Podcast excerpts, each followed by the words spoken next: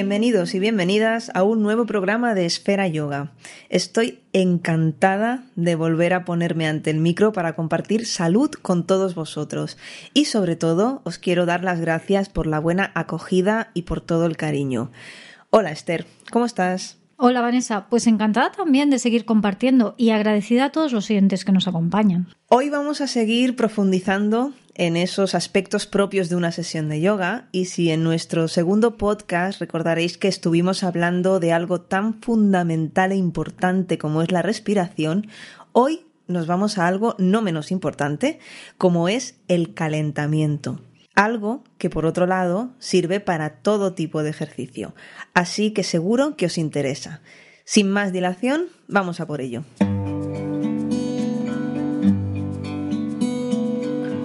Bueno, pues ya estamos en el lugar donde va a empezar nuestra práctica, hemos tomado conciencia del espacio, estamos conectados, estamos respirando debidamente y llega la hora de empezar a moverse en serio, ¿no? Sí, y hay que empezar calentando. Siempre, siempre hay que calentar, sin excepción.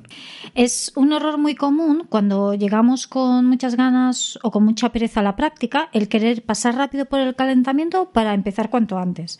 Y hay que entender que el calentamiento no es un complemento, forma parte de la clase y hay que darle la importancia que merece.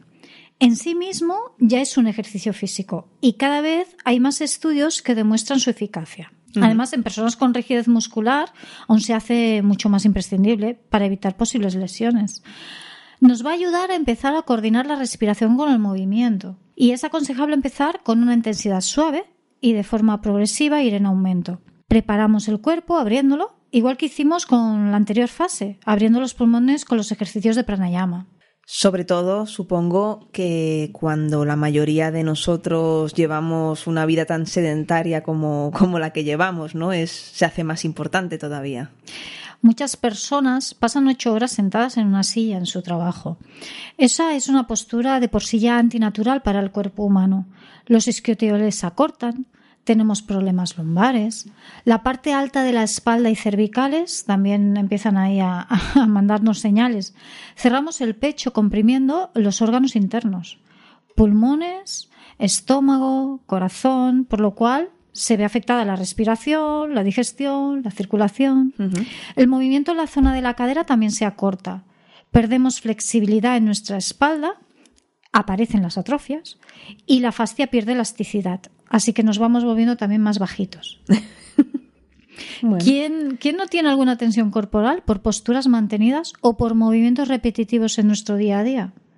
Uh -huh. No se puede pasar de 0 a 100. El cuerpo necesita su tiempo y los trabajos de respiración consciente y el calentamiento te permiten empezar a abrir el cuerpo. Has nombrado la fascia, me lo apunto para preguntártelo a continuación, pero esto que has dicho al final de empezar a abrir el cuerpo, a mí eso me suena a liberar tensiones. No sé si voy bien encaminada. Vas bien encaminada. Es empezar a estimularlo y liberar las tensiones. Aumenta la distensión muscular, aportamos movimiento y lubricación a nuestras vértebras, ampliamos el rango de movimiento en nuestras articulaciones, se estimulan los órganos internos y el tejido conectivo del cuerpo. Bueno, ahora sí, explícanos, por favor, qué es eso de la fascia. La fascia forma parte de ese tejido conectivo del cuerpo junto con los tendones y los ligamentos. Algunas de, su fun de sus funciones son la protección y estabilidad de las articulaciones. Conecta todos los elementos del cuerpo, hace ayuda al buen funcionamiento de los órganos internos. Está también implicada en la cicatrización de las heridas por la producción de colágeno. Una de las funciones más importantes es la cohesión y la integridad de la estructura corporal. Ajá. Digamos que mantiene todo en su sitio. Vale. Y aquí también en el mundo científico cada vez está empezando a darle mayor importancia en su labor dentro del cuerpo humano. A ver, más o menos sería como una red membranosa o una malla tridimensional que recubre todo el cuerpo y lo mantiene conectado. Hay diferentes tipos. Está la fascia visceral, la que envuelve los órganos internos y hace posible el latido del corazón o el movimiento de los pulmones. La fascia muscular, que es la que recubre los músculos y mantiene la estructura muscular unida, uh -huh. al mismo tiempo también permite el movimiento. Y si no está en un estado bueno de salud, es cuando va perdiendo la adaptación al movimiento, volviéndose más rígida y puede hacer que te sientas como comprimida dentro de ti. Es aquello que el cuerpo sientes como que es una especie de cárcel, de prisión, que no estás suelta. La poca hidratación, una alimentación deficiente, emociones negativas, la tensión, son algunas de las causas que hacen que pierda elasticidad. Una buena salud de la fascia va a permitir un cuerpo abierto, expandido, estable. Dentro de tu cuerpo es, eh, habitas mejor. Sientes como que hay más espacio. Lo que tú comentabas en el primer podcast, aquello de que después de yoga sentías como que, que estabas más a gusto dentro del cuerpo. Sí. El yin yoga es uno de los yogas que pone el foco en trabajar el tejido conectivo. Vale, ha quedado claro que es importantísimo y por eso creo yo que, que en clase la nombra siempre. Además, siguiendo con el calentamiento y como su propio nombre indica, entiendo que aquí hay una relación también con, con aumentar la temperatura corporal y mm, en, como todos los calentamientos en cualquier ejercicio que se precie sirve para prevenir lesiones también, ¿no? Sí, sí, tanto. Además también se activa el core o la faja abdominal, que nos va a ayudar a evitar lesiones de espalda. El cuerpo empieza a oxigenarse, la sangre y los fluidos corporales empiezan a fluir más libremente. Vamos, que despertamos al cuerpo entre la respiración y el, y el calentamiento. Si despertamos la conciencia corporal, la coordinación del movimiento corporal, lo combinamos con la respiración y conectamos con nuestros órganos internos. En resumen, lo que hacemos es activar el organismo y lo empezamos a purificar física y mentalmente. Y es que llegamos a clase con mil cosas en la cabeza, muy dispersos. Sí, sí. El calentamiento también nos va a ayudar a purificar la mente, a prepararla para nuestra práctica, para enfocarnos. Con un buen calentamiento previo, las posturas van a tener más desarrollo. Tu mente estará más concentrada y estarás mucho más presente.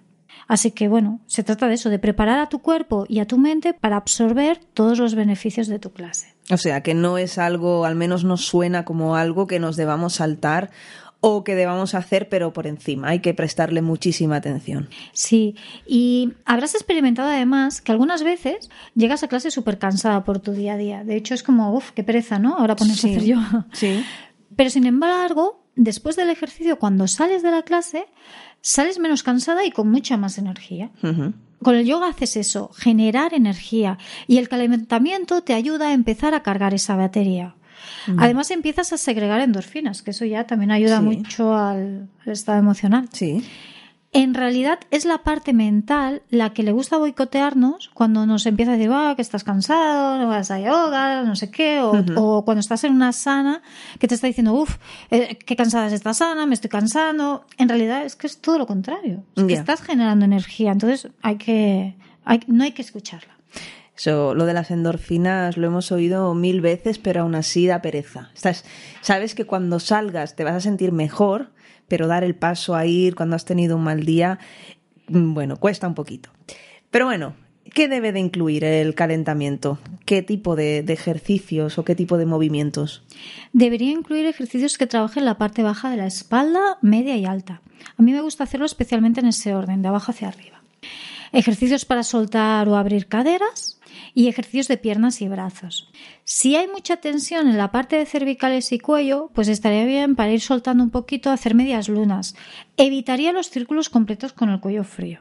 A mí me gusta poner ese, ese, ejercicio como cierre cuando acabas la clase, donde la musculatura está trabajada y los círculos completos ya no suponen un riesgo para las cervicales, que son súper delicadas. En, en ese caso es cuando tienen un gran aporte de beneficios. Luego depende del objetivo y el foco a trabajar en cada clase, en el día, en el día que te encuentres, se puede añadir otros ejercicios de calentamiento. Esto lo debe considerar el profesor de yoga. Vale, o sea, dependiendo de la clase que tenga él o ella previsto, pues eh, también hay calentamientos específicos. Sí, puedes variar. Claro.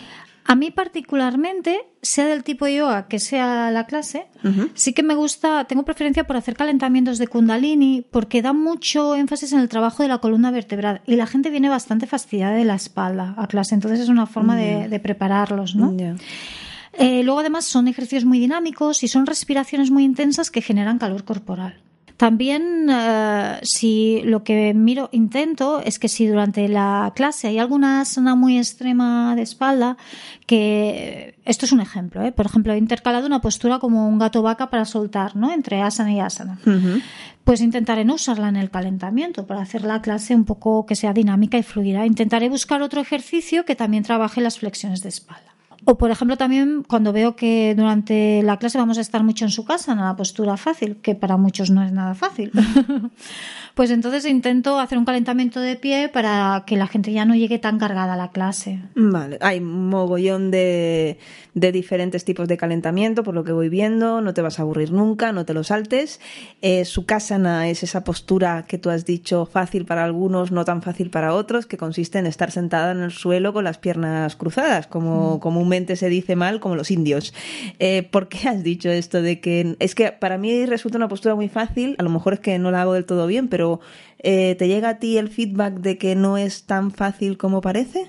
Sí, muchas veces en clase cuando digo vamos a postura fácil o vamos a su casa, la gente se ríe porque dicen sí, sí, fácil, fácil. Que no, ¿no? Y muchos piensan que es por un problema de espalda o un problema en las piernas y en realidad el problema viene de las caderas. Eh, el yoga fue concebido por una sociedad que no utilizaban sillas.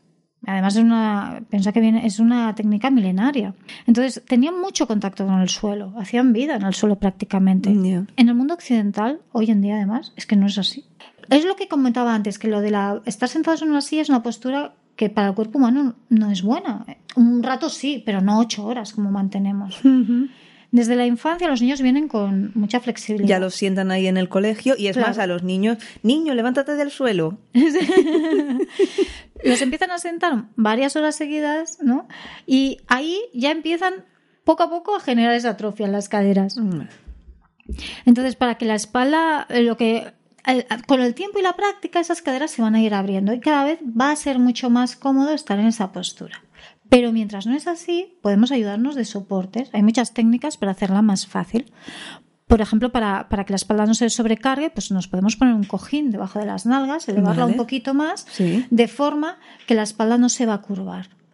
Bueno, hay, muchas técnicas. Esto es un caso. En un próximo podcast ya profundizaremos en cómo montar esa asana. Sí, lo apuntamos, lo apuntamos todo para, para ir, pues eso, desgranando todos estos conceptos, los tipos de yoga, las diferentes posturas. Y otro día, como digo, vamos a centrarnos también en los tipos de yoga, porque en este podcast has nombrado el yin yoga y has nombrado ahora mismo el kundalini.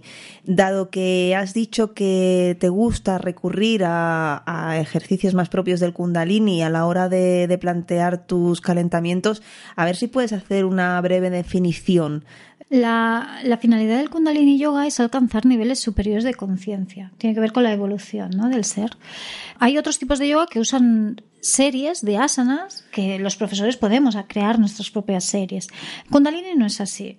Son, estas series se llaman kriyas y son unas series de asanas milenarias que usan eh, la combinación de la postura con contracciones musculares, mantras y respiraciones combinadas de forma precisa que busca despertar la energía kundalini situada a la base de la columna vertebral. Ostras, no tenía ni idea de que consistiese en eso, ¿no? En, secuencias ya, digamos, programadas.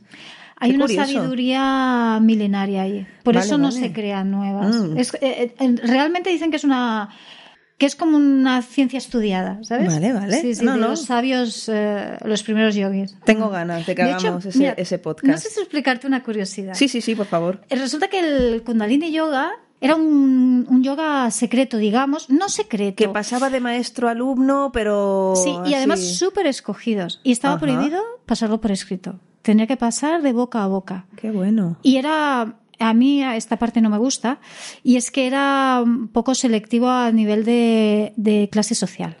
Hasta que Yogi Bhagan, que es el que lo trajo a Europa, pues digamos que se reveló un poquito todo esto, pensó que era algo que tenía que... Que compartir. Sí, que compartir y lo recogió todo por escrito y lo fue quien lo introdujo en el mundo occidental. Se llevó muchas críticas, bueno, imagínate, ¿no? Pero... Esta es la historia, sí, sí. Ostras, pues tengo muchas ganas de que hagamos el podcast dedicado al Kundalini y volviendo al calentamiento, tanto si lo has basado en, en estas técnicas o en otras, ¿cuánto aproximadamente debería durar en, un, en una sesión de yoga? Es que también depende un poco de la opinión del profesor. Yo voy a decir Claro. lo que yo pienso, respetando a cualquier profesor. ¿eh? Sí, sí, tranquilo. No- Eso, eso, eso desde el primer podcast ya lo hemos dejado que claro. lo hacemos que desde nuestra es una cosa muy personal. personal del yoga también. Y ¿no? Para mí cinco minutos no son suficientes. Entre 15 y 20 minutos es lo ideal para mí. Pero bueno, que me dices 10 o 25, bueno, pues también lo aceptaría. Tenemos, eh, hay que tener en cuenta la temperatura de la habitación o la exigencia física del resto de la clase para definir la duración del calentamiento, porque si la habitación está muy fría, pues obviamente el calentamiento tendrá que ser más largo para calentar el cuerpo. Que no nos cueste dedicar ese tiempo de la clase a este espacio, porque es, es como una inversión. Tendremos mejor rendimiento durante la sesión. Y recordemos que calentamiento también es yoga. Sí, por supuesto, porque bueno, al menos eh, cuando yo lo hago eh, son no dejan de ser asanas de yoga, aunque quizá de menor intensidad. Mm, Bueno, puede ser más o menos intenso, ¿eh? Lo que, lo que sí es importante es empezar suave para aumentar paulatinamente.